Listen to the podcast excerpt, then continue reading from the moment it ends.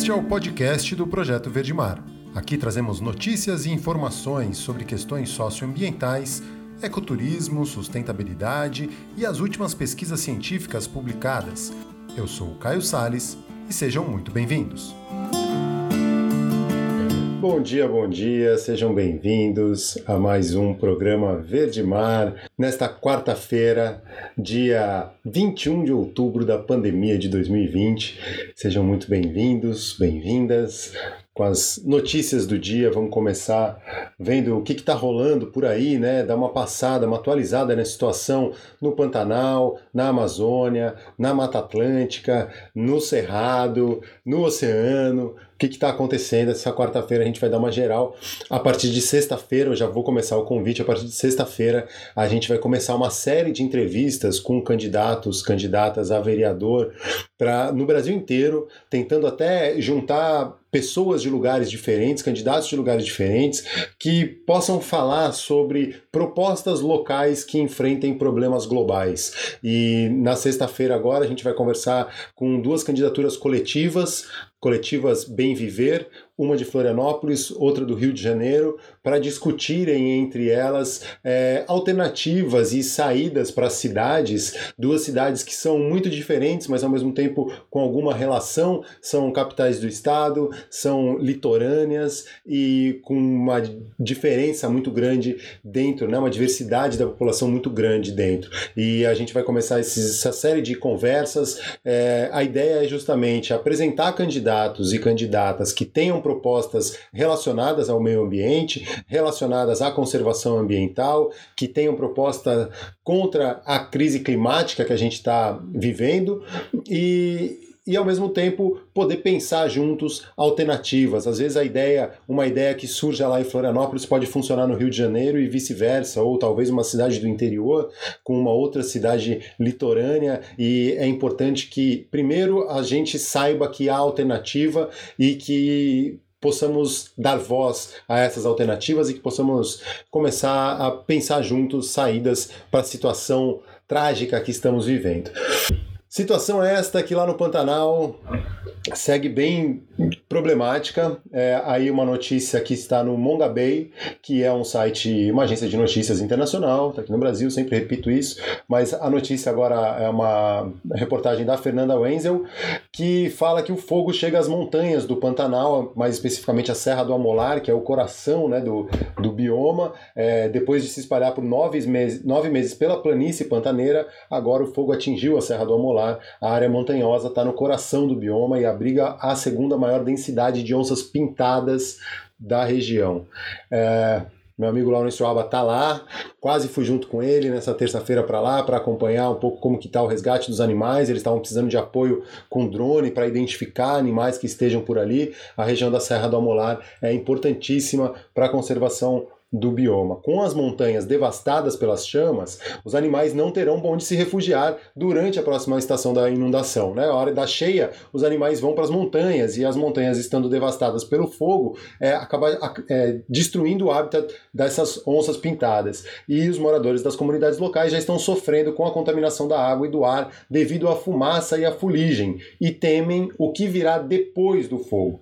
O fogo é o resultado de uma seca sem precedentes, as ações criminosas de fazer fazendeiros e a irresponsabilidade do governo federal já é, provocaram, causaram um incêndio de 27% do Pantanal, devastaram 27% do bioma.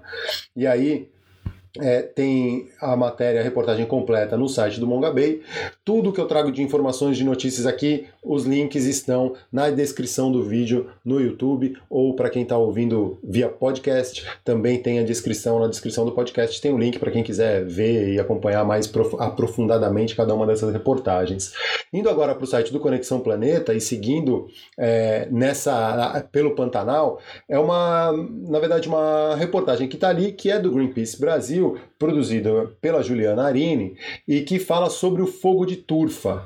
Na verdade, o que é o fogo de turfa? Quando nos principais manuais de combate ao fogo, esse fogo de turfa é um dos mais complexos tipos de incêndios florestais. Né? À primeira vista parece que não está pegando fogo em nada, mas na verdade no subsolo tem um incêndio de grandes proporções que se desenvolve silenciosamente. A turfa é o tipo de material orgânico resultante da decomposição da vegetação que se acumula no solo e pode alcançar vários metros de profundidade, tornando-se altamente inflamável.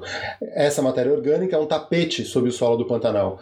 Queima igual cigarro. Se não for jogado água, vai queimar até o fim, explicou o Rafael Santos na reportagem, que deixou temporariamente a profissão de guia especialista em aves para integrar uma brigada voluntária voluntária no Pantanal, no Mato Grosso. Né? E o bioma já 27% queimado, segundo o levantamento do sistema Alarmes da Universidade Federal do Rio de Janeiro. E depois dessa primeira passagem da frente de queimadas, o fogo de turfa tornou-se o pesadelo dos 200 brigadistas que estão na região lutando contra a pior temporada de incêndios florestais dos últimos 50 anos no Pantanal. Então, esse fogo de turfa, é, eu acho que está bem explicado aqui na reportagem, mas é isso: fica uma camada de, de material orgânico em decomposição que fica abaixo da, da linha do fogo, né, onde você pode ver e aquilo fica queimando, fica em brasa.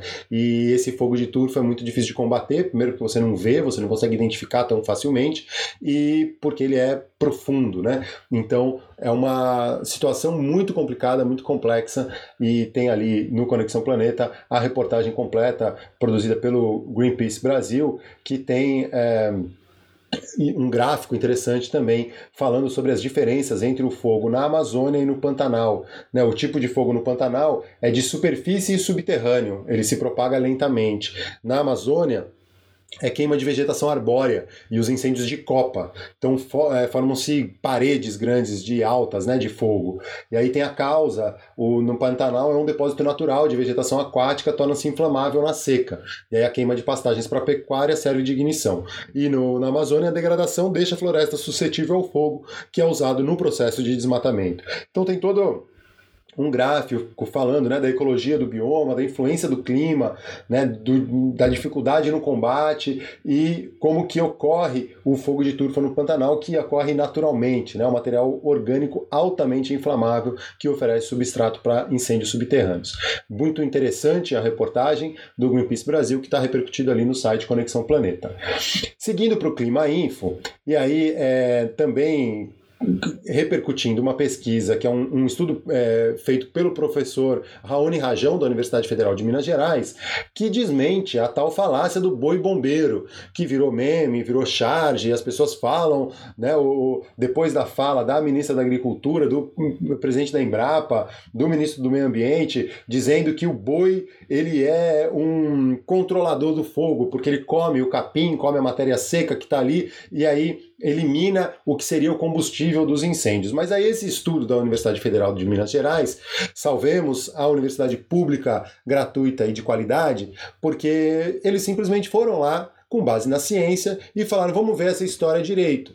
E começaram a analisar como que é a relação entre a quantidade de cabeças de gado os focos de incêndio. E numa análise simples, entre aspas, porque nada é simples, é preciso muito cuidado com a ciência, tem que ser é, comprovado e com todos os protocolos e seguindo rigidamente todas as, as, as questões científicas, é, o professor, essa equipe liderada pelo Raoni Rajão da Universidade Federal de Minas Gerais, mostrou que essa relação entre o, o boi, a, as cabeças de gado e os focos de incêndio não tem sentido, porque onde tem mais cabeça de gado é onde tem mais focos de incêndio. Porque apesar de ser verdade, sim, que o, o gado come essa vegetação que serve de combustível para os incêndios, também é verdade que os controles das, das pastagens são feitos com fogo. E a partir desse fogo, quando se perde o controle dele, quando não é uma queimada controlada, ele se transforma em incêndio. Então, o, o, eles mostram nesse estudo que o fator preponderante para as queimadas é o uso do fogo para o manejo de pastagem e não o controle do boi comendo aquele capim. Então, isso aí foi um estudo que saiu no Globo, na Folha, no UOL, e enquanto é, o governo segue com esse papinho de sempre, né, de jogar uma história muito louca e todo mundo fica falando e vira meme, e todo mundo se concentra no boi bombeiro. É, e aí uma reportagem que saiu no Jornal Nacional essa semana também, mostrando a insegurança alimentar das populações que ficam no Pantanal, nas regiões que estão arruinadas pelas queimadas e sem condições de comprar comida.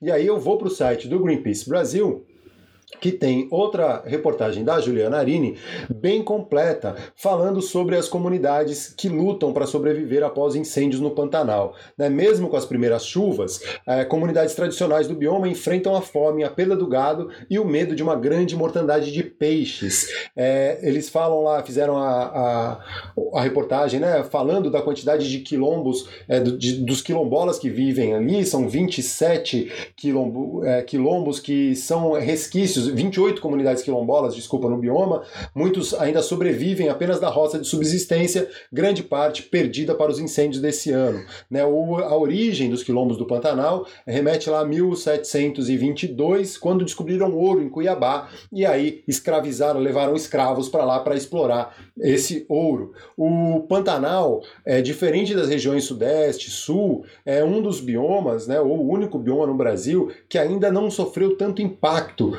do desenvolvimento acelerado, porque né, só lá em 1722 que chegaram para explorar o ouro e, e, e, a resiliência do bioma é muito grande. Então ainda tem alguma coisa né, ali forte. E os incêndios desse ano já consumiram 27% dessa área. E, e o que essa reportagem mostra no, no, site do Greenpeace Brasil é como a vida das comunidades da região foi drasticamente afetada pelo fogo. Né? E, e além disso, eles têm um receio que é o que eles chamam de dequada. Com as chuvas, o, apesar de ser um alívio para o incêndio, essas chuvas podem carregar muitas cinzas para o leito dos rios. E aí causar uma mortandade enorme de peixes e aí na próxima temporada de pesca, na próxima época, né, ou quando eles poderiam eh, fazer a pesca para subsistência, os, não vai ter mais peixe. E, e isso é um, um, efeito dominó, né, porque todo o bioma é afetado, todo o, o, o sistema é afetado, né, e aí não é simples assim para resolver essa questão.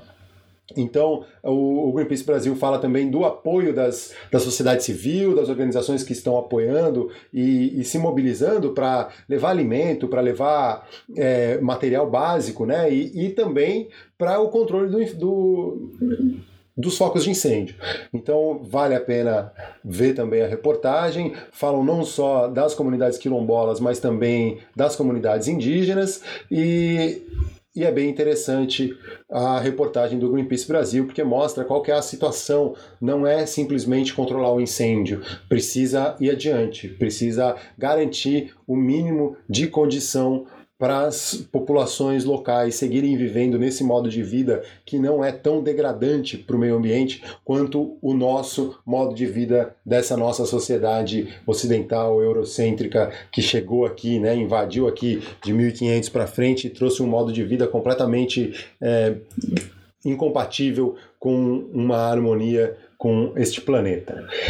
Seguindo então agora para o Conexão Planeta, vamos com uma notícia boa sobre o Pantanal. É, Segunda-feira eu falei que o ousado, aquela onça pintada ah, que teve as patas queimadas né, pelo incêndio no Pantanal, passou por um tratamento super é, intenso e aí ele foi solto agora no seu habitat essa semana o Brasil inteiro né, acompanhou nas últimas semanas as notícias sobre o ousado. E em setembro né, ela foi encontrada caída no Parque Estadual Encontro das Águas, próximo a Porto Jofre, na cidade de Poconé, no Mato Grosso, e foi levada para Instituto de Preservação e Defesa dos Felídeos da Fauna Silvestre do Brasil em processo de extinção, o NEX, em Corumbá de Goiás. Depois de mais de 20 dias de tratamento que incluiu sessões de laser e ozonioterapia, ele recebeu alta veterinária na semana passada e ontem, é, terça-feira, foi solto pela Ampara Silvestre lá no, no Parque Estadual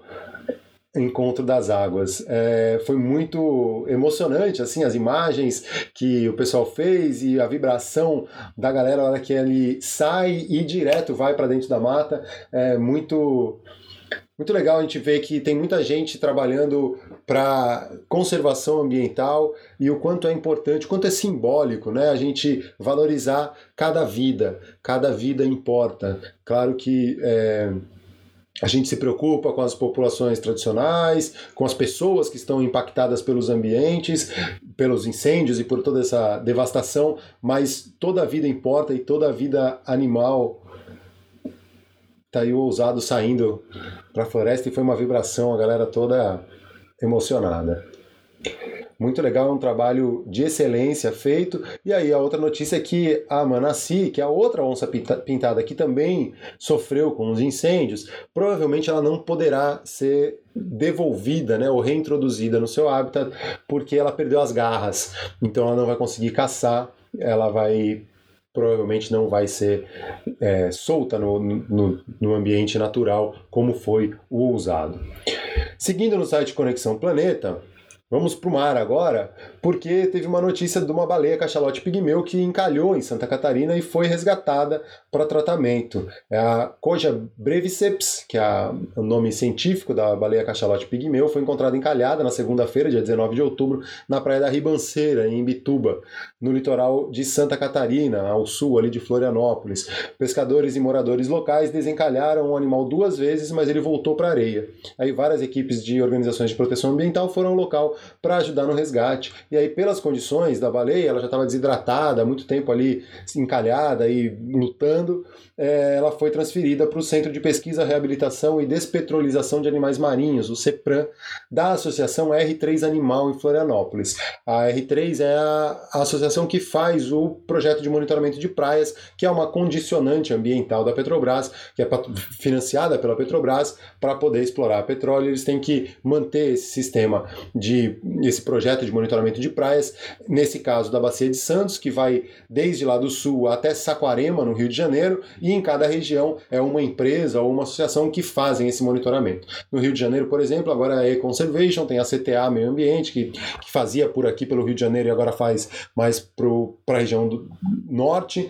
É, e aí a Bacia de Santos, que compreende toda essa região. Aí para cima de Saquarema já vira a Bacia de Campos e vai até a região Nordeste. É, esse, essa baleia cachalote pigmeu é um animal, é uma fêmea com 3 metros de comprimento e 370 quilos. E aí biólogos, veterinários e oceanólogos coordenaram o transporte da baleia em um trailer adaptado para animais marinhos. Ela foi colocada numa piscina especial para cetáceos e está lá passando, né, sendo monitorado 24 horas por dia nessa piscina e, e, e tentando ser recuperada para voltar para o seu ambiente natural. É muito interessante porque os cachalotes, os cachalotes pigmeus, são uma, uma espécie diferente, elas vivem em oceano profundo, né, em águas mais profundas, né, não é tão comum encontrar próximo à costa. Essa aí encalhou ali em Santa Catarina, na região de Imbituba.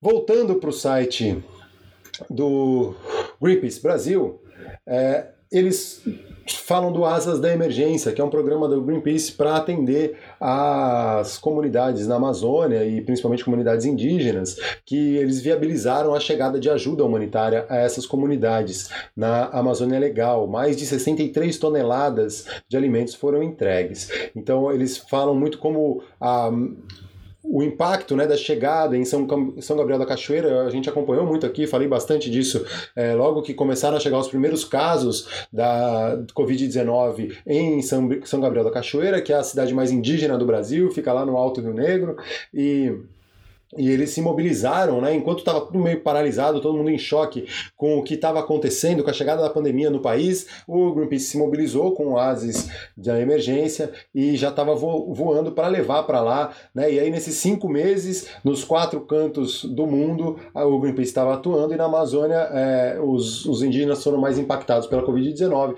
Eles colaboraram para garantir que mais de 73 toneladas de materiais hospitalares de proteção, higiene e alimentos chegassem a comunidades indígenas indígenas da Amazônia abandonadas pelo Estado brasileiro. O, foram mais de 160 mil indígenas beneficiados, mais de 70 povos de quatro estados: Amazonas, Acre, Pará e Maranhão, e pelo menos 96 mil quilômetros voados e navegados em 68 voos e três viagens de barco, cruzando toda a Amazônia Legal, desde as áreas de fronteira com Peru, Colômbia, Suriname e Venezuela até o Maranhão. Né, o total de 648 horas transportando materiais representa 27 dias ininterruptos. É como se durante 27 dias as equipes do Asas de Emergência tivessem trabalhado sem parar, garantindo a chegada desses materiais necessários para esses lugares. Então, é, vale ressaltar o trabalho que o Greenpeace faz nessas regiões e como que as ONGs não são é, esse, é, esse mal né, que o governo federal tenta falar. Elas fazem um trabalho que muitas vezes o Estado não tem capacidade ou não tem vontade de fazer. E no caso da, dessa pandemia da Covid-19 na região amazônica, esse Asas da Emergência é, mostra em números né, o que, que o, a importância do que eles fizeram, né? Essa entrega em 41 localidades, mais de 70 povos, mais de 160 mil indígenas beneficiados. Então, é, vale ressaltar o trabalho que essas ONGs fazem e a importância disso. Indo para o site do Mongabay nova, novamente, há uma pesquisa né, que os pesquisadores desenvolveram um modelo de alerta que prevê a seca na Amazônia com 18 meses de antecedência. Como que eles fazem isso? É a partir da análise da temperatura do Oceano Atlântico, da superfície do Oceano Atlântico, eles conseguem prever como que vai ser a estação de seca na Amazônia. Então, é, a partir desse modelo desenvolvido, eles conseguiram antecipar seis entre os sete principais eventos de seca desde a década de 80.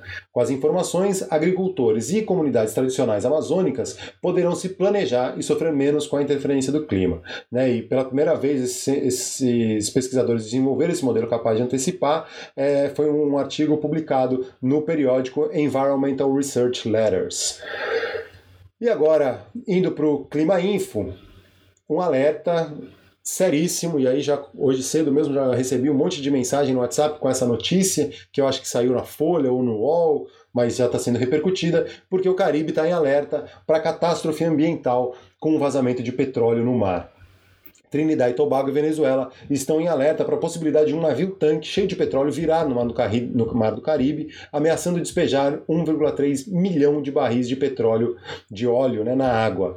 O navio é de bandeira venezuelana, ela, a embarcação Nabarima está desde janeiro passar, parada no Golfo de Pária, na foz do delta do rio Orinoco, impedido de seguir com a mercadoria para os Estados Unidos por conta de sanções impostas pelo governo Trump que proibiram a compra de óleo do país. É, segundo a estatal venezuelana, a PDVSA, uma das responsáveis pelo navio, o Nabarima está seguro e não representa risco, mas ativistas ambientais destacaram as imagens da embarcação que mostra ela completamente adernada, completamente inclinada né? E, e aí ambientalistas de Trinidad e Tobago pediram que o governo declare emergência nacional e parlamentares venezuelanos é, estão querendo é, pedir que o governo, que a PDVSA transfira a carga para outra embarcação antes que o navio vire. Então tá vendo o navio completamente adenado, toda, totalmente inclinado e, e o governo dizendo que está tudo bem, que está tranquilo. Não, fica tranquilo que não vai acontecer nada. Por que, que não tira esse óleo de lá antes que aconteça uma catástrofe, né? Ou esse crime, porque agora já está bem alertado que tem essa possibilidade do que acontecer. Então, é, isso é uma notícia que repercutiu bastante aí, a NBC, a Newsweek, a Oil Pride, e aí hoje eu vi que saiu na Folha, no UOL, é, se eu não me engano, no Globo também. Então, é, a gente está ligado e está dando a notícia aqui. Vamos acompanhar, ver o que acontece com esse navio, o Nabarima, lá na foz do Rio Orinoco. Seguindo no Clima Info, e aí olhando para possibilidades, né? Enquanto a gente, é, esse mundo olha para combustíveis fósseis ainda como ouro negro, né? Um estudo publicado na Science mostrou como que uma fração do dinheiro que vai ser usado para a recuperação econômica pós-pandemia poderia impulsionar os esforços climáticos. Né? O mundo poderia viabilizar uma transição energética para uma economia de baixo carbono e evitar uma mudança catastrófica do clima, ao custo de apenas 10% do total dos 12 trilhões de dólares que os governos anunciaram em pacotes de recuperação econômica pós-pandemia. A conclusão é desse estudo liderado por pesquisadores do Imperial College de Londres, da Climate Analytics da Alemanha e do Electric Power Research Institute dos Estados Unidos e saiu na Science, revista super prestigiada. Então, se apenas uma fração, e aí como uma das pesquisadoras, né, autoras do estudo, diz é, se apenas uma fração desse dinheiro fosse investido em planos de recuperação com foco na ação climática, o mundo poderia alcançar energia com zero emissão de carbono líquido em meados desse século. E é o plano, a Europa anunciou com o Estado da Nação esse plano, a gente falou do Countdown, que é um movimento, né, o Countdown para um mundo sem carbono, é, que começou promovido pelo TED e, e um outro grupo é, de inglês. Então, Existem sair, existem alternativas, precisa de vontade. Por isso eu reforço a importância do que a gente tem esse ano, daqui a menos de um mês, que são as eleições municipais. Vamos ver e procurar entender quais são os candidatos que têm propostas concretas contra a crise climática, para combater a crise climática, que envolva a produção agroecológica, que envolva modos alternativos de transporte, que envolva menos uso de combustíveis fósseis. É, isso é primordial, a gente precisa olhar para isso. Todas as outras questões também são importantes, a questão da gestão de resíduos, a questão de é, diversas outras, né, de proteção de florestas, proteção de restingas, de manguezais, mas tudo isso está integrado. Né? Então vamos olhar para a crise climática porque é urgente e a gente precisa falar disso e precisa votar em quem está falando disso, em quem sabe o que está acontecendo e que sabe da importância disso. Então eu vou ficar martelando nisso e vou falar muito disso nesse próximo mês porque a gente tem eleição dia 15 de novembro e é importante que a gente saiba o que está fazendo e depois não coloque a culpa nos políticos porque quem coloca os políticos lá somos nós. Seguindo no, no Clima Info, mais um estudo, esse publicado é, foi um estudo da Rede Séries 2030, mostrando como o investimento em agricultura familiar para combater a fome e reduzir emissões. Está aí uma outra alternativa, uma outra saída né, que estão aparecendo. Né? O caminho para que o mundo possa diminuir as emissões de gases de efeito estufa na produção de alimentos e, ao mesmo tempo, acabar com a fome está na agricultura familiar. Né? Estudo recente da Rede Séries 2030 recomendou aos doadores internacionais que direcionem seus recursos, seus recursos para esses pequenos produtores, com capacitação para que eles possam cultivar safras mais resistentes, construir irrigação e usar as redes de segurança social. De acordo com esse documento, essas mudanças poderiam tirar quase 500 milhões de pessoas da fome, dobrar a renda de 545 milhões de pequenos agricultores de países mais pobres e cortar as emissões do setor. Tudo isso pode sair do papel ao custo de 33 bilhões de dólares adicionais por ano em ajuda para esses pequenos produtores. Uma quantia relativamente pequena quando comparada com o volume de recursos que está sendo despedido, despendido agora durante a pandemia. Né, essas mudanças são cruciais. Só para quem não, não tem uma noção, a produção de alimentos hoje é responsável por cerca de um quarto das emissões globais de gases de efeito estufa e o aumento da produção é visto como um dos principais impulsionadores do desmatamento e do aumento do consumo de combustíveis fósseis. Então, a, o investimento na agricultura familiar é uma alternativa que está aí e que é o que produz produz alimento, de fato, arroz, feijão, né, comida para as pessoas. Não é soja que vai produzir ração para criar gado. É a agricultura familiar que produz o alimento que a gente come no dia a dia.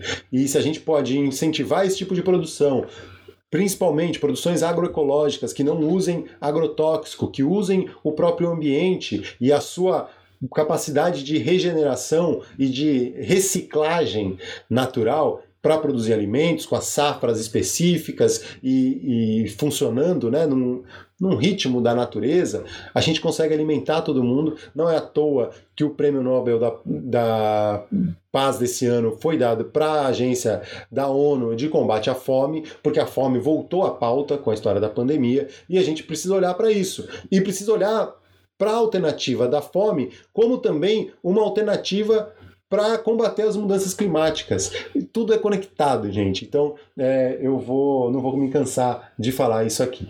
Então tá aí mais uma notícia do Clima Info bem importante.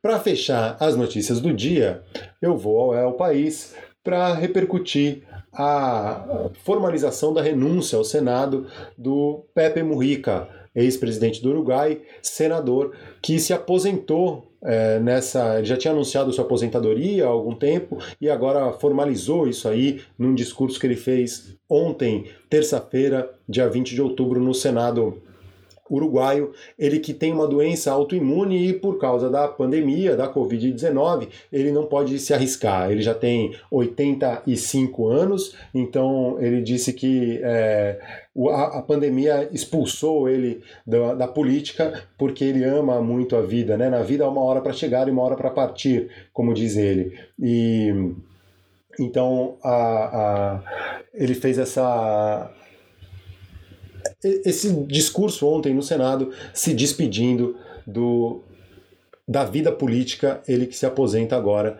ele que é uma grande referência. E eu peguei aqui um trechinho da fala dele de ontem, né? Que ele, no discurso dele, ele diz, né? Eu, eu tenho minha boa quantidade de defeitos, sou passional, mas no meu jardim faz décadas que não cultivo o ódio, porque aprendi uma dura lição que a vida me impôs, que o ódio acaba idiotizando ele nos faz perder a objetividade. Então, com essa frase do José Pepe Mujica, eu vou terminar o programa de hoje. Certo, gente? Muito obrigado quem teve a paciência de acompanhar até agora. Até a próxima. Sigamos, sigamos firmes e fortes. Este foi mais um episódio do podcast do Projeto Verde Mar. Sigam nossas redes sociais, arroba Projeto Verde Mar, e nosso site em www.projetoverdemar.com. Até a próxima!